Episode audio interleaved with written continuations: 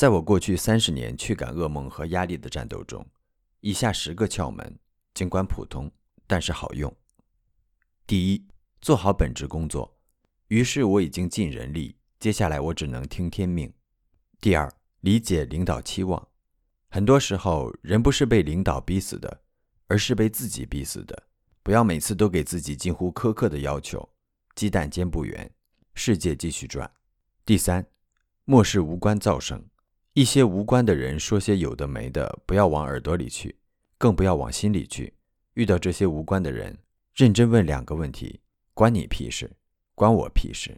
第四，行程排满，进入办公室后马上进入工作状态，时间按十五分钟间隔切割，会连会，事连事，人连人，不给自己焦虑的时间。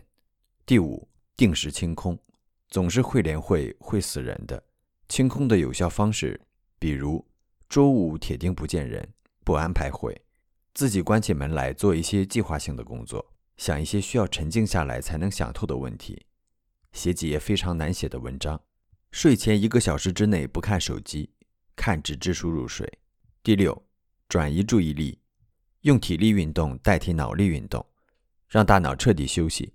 跑十公里，游两公里泳，谈一顿饭的恋爱，看半个小时东瀛成人动作片。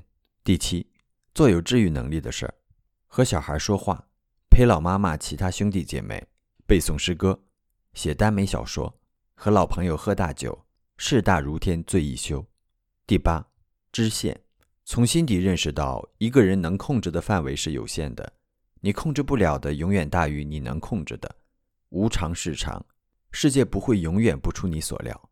第九，悟空，不要等死后、病后才知万事空，在死前、病前多去去墓地、三级医院 ICU、古战场，多读读《资治通鉴》。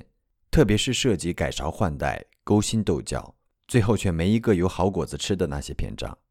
第十，排除生理疾患，在使用上述九种诀窍之前，每年彻查心脏机能，确保心脏能吃苦耐劳，自己感到的压力真的不是心肌缺血，然后再去应用上述九项调心大法。如果觉得以上十条太麻烦，那就每天默念百遍压力管理的九字真言。